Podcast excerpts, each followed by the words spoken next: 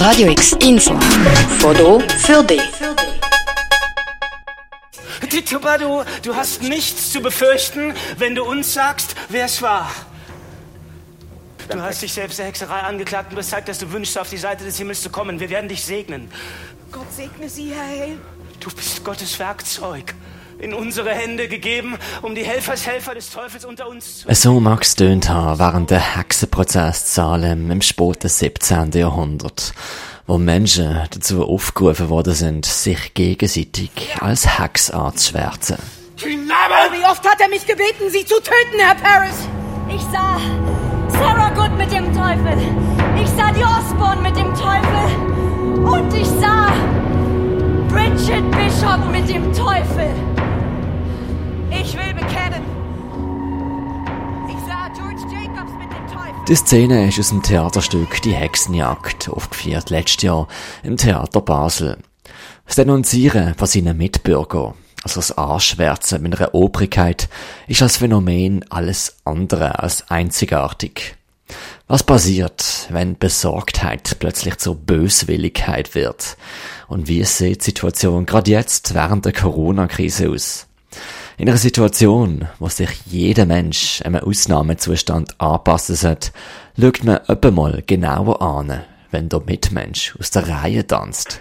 Die Massnahmen, die gelten, ähm, die gelten für alle. Und Leute, die daheim bleiben und sich an Massnahmen halten, die wetten natürlich gern, dass sich andere auch an die Massnahmen halten. Das ist völlig natürlich. Äh, aus dem Grund, wenn die Meldungen reingehen bei der Kantonspolizei, dann gehen Polizistinnen und Polizisten auf der Straße dem nach. So vermerkt auch die Kantonspolizei Basel-Stadt seit Corona-Saison vermehrt Meldungen von Menschen, die sich nicht an Massnahmen halten würden. Häufig aber, wenn wir vor Ort eintreffen, hat sich entweder die Situation geklärt oder man sieht, dass die Gruppengröße unproblematisch ist oder halt Mindestabstände eingehalten werden. Sagt der Mediensprecher vom Justiz- und Sicherheitsdepartement, Topra Giergus. Es sei wohl eher ein Besorgtsein von Basler Bürger als schlagwortartige Denunziantentum.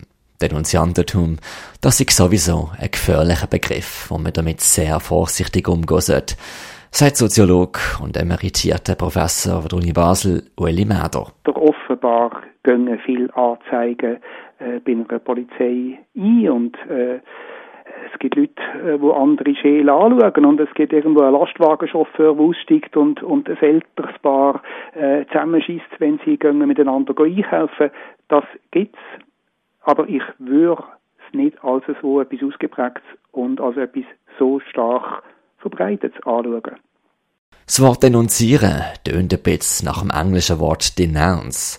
Das Anprangern von anderen, zum vielleicht einen eigenen Vorteil daraus rauszuschlagen, ist eine Missgunst mit negativen Höhepunkten quer verteilt in der menschlichen Historie. Und in der schlimmsten Fall ist eine Denunziation der Anfang vom Ende von einem Menschenleben gesehen. Denkt man an Leuenmüller in Venedig vom 14. Jahrhundert, wo man Anschuldigungen quasi ins Brieffach vom Amt hat können werfen. Denkt man an die erwähnten Hexenprozess, denkt man ans NS-Deutschland oder die DDR. Wie gefährlich sind da kleine Äußerungen von Missgunst, wie es Griffen zum Hörer in Zeiten von Corona. Phänomen ist ja nicht einfach ein neues Phänomen. Ich habe den Eindruck, jetzt ja, mit Corona verstärkt sich etwas, wo in unserer Gesellschaft schon vorhanden ist. Und das hat etwas mit den gesellschaftlichen Strukturen zu tun, mit Ungleichheiten zum Beispiel. Es hat etwas mit der Kultur zu tun. Also äh, haben wir eine Gelassenheit, äh, äh, wo man auch Unterschiede kann zulassen Es hat etwas mit der Sozialisation zu tun. Habe ich äh, ältere Lehrerinnen und Lehrer, äh, wo eher äh, so ein bisschen, äh, einem helfen, etwas gelassener anzugehen oder nicht. Also von dort her, es ist nicht ganz neu, aber ernst nehmen, ja, das muss man immer. Ein gewisses Maß an Gelassenheit kann in einer Gesellschaft in Krisenumständen also sehr gesund sein. Und darum hebt der Soziologe Ueli Mäder auch hervor, wie primär solidarisch wir miteinander aktuell auch umgehen in der Schweiz. Also zuerst ja, hat es mich schon auch jetzt positiv überrascht, dass man äh, einen Umgang hat mit der Situation, äh, dass man äh, auch akzeptiert hat, oder? Dass jetzt äh, die Politik äh, ja, äh, ein bisschen das Zepter übernommen hat, äh, auch gegenüber innerer Wirtschaft. Das ist ja nicht einfach äh, selbstverständlich. Aber man merkt auch sehr schnell, äh, dass das etwas Fragiles ist, dass das etwas ist, wo auch relativ rasch äh, kippen kann. Und es hat ja auch etwas Gutes in einer Widerständigkeit, dass man sagt, wir wollen nicht irgendwo quasi äh, in Richtung von einer Beschränkung von einer Demokratie gehen. Das gibt's immer, dass man vorübergehend und stark kontrolliert eine gewisse Entscheidungsbefugnis kann und auch muss delegieren. Das ist okay. Aber da, ja, wird es dann anfangen mit einer Vorsicht und einer guten Kontrolle, äh, das braucht's. Während den Anfängen. Die Gelassenheit, was so wichtig sie kann, ist wie der Soziologe Uli Madra erklärt, auch sehr fragil. So liest man in Frankreich von Menschen, die ihren Nachbarn mit Anzeigen drohen, wie die Pariser Gemeinde Montgeron ihre Bürger dazu aufruft, diejenigen anzuzeigen, die die Ausgangssperre nicht beachten würden. Und in Los Angeles hat der Bürgermeister Eric Garcetti letzten Monat das Gleiche gesagt. We need to make sure that everybody continues to let us know where those folks are. If you've observed recurring violations of the Safer at Home order, please continue to let us know at coronavirus.lacity.org slash business violation. You know the old expression about snitches? Well, in this case, snitches get rewards. We want to thank you for turning folks in and making sure we are all safe. Ich habe den wir haben alle so autoritäre Charakterzüge in uns hin. Also von dort her Sie haben auch gefragt, ob das etwas Menschliches ist. Ich denke, es ist gefährlich, wenn man das einfach nur abspaltet und delegiert an gewisse autoritäre Persönlichkeiten. Die autoritären Persönlichkeiten, so, die gibt's und die begegnen einem, oder äh, in der Politik, in der Wirtschaft, überall, in den Schulen, Leute und so weiter, also Lehrerinnen, manchmal Lehrer vor allem. So, äh, das gibt's, aber ich habe den Eindruck, man muss auch sehen in einem selber, dass niemand gegenüber dem gesagt ist.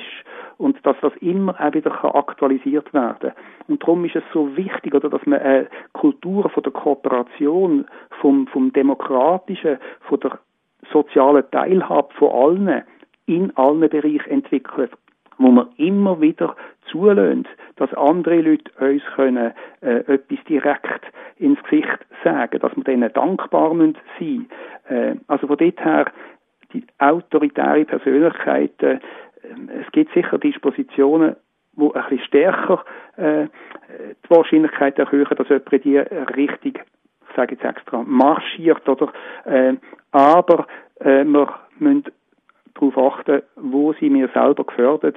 Und dann spielt es schon darauf an, was passiert, Corona, nicht Corona, wie gehen wir damit um und eine gesellschaftliche Struktur, wo zum Teil systematisch darauf herschafft mit der Konkurrenz und äh, das ist natürlich etwas, wo das Autoritäre ein Stück weit stärkt, weil wenn man nicht selber auch ein bisschen die Ellenbogen ausfahren dann hat man dann sehr schnell zwei auf dem Rücken. Topra Giagus, Mediensprecher vom Sicherheits- und Justizdepartement, ist eine Anzeige das Gleiche wie eine Denunzierung? Aus unserer Sicht nein. Es handelt sich nicht um Denunziantentum, wenn eine Meldung eingeht bei der Kantonspolizei Basel-Stadt. Es geht darum, dass sich die Bevölkerung Sorge macht. Es geht darum, dass die Bevölkerung, irgendjemand aus der Bevölkerung etwas sieht, wo beunruhigend ist und äh, aus dem Grund sich die Person dann auch bei der Polizei meldet.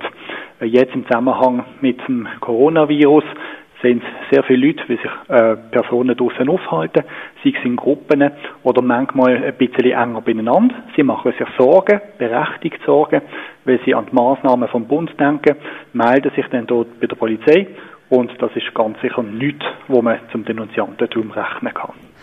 Der Begriff vom Denunziantentum ist ein gefährlicher. Er ist abschätzig und hart und vielerorts trifft er nicht zu.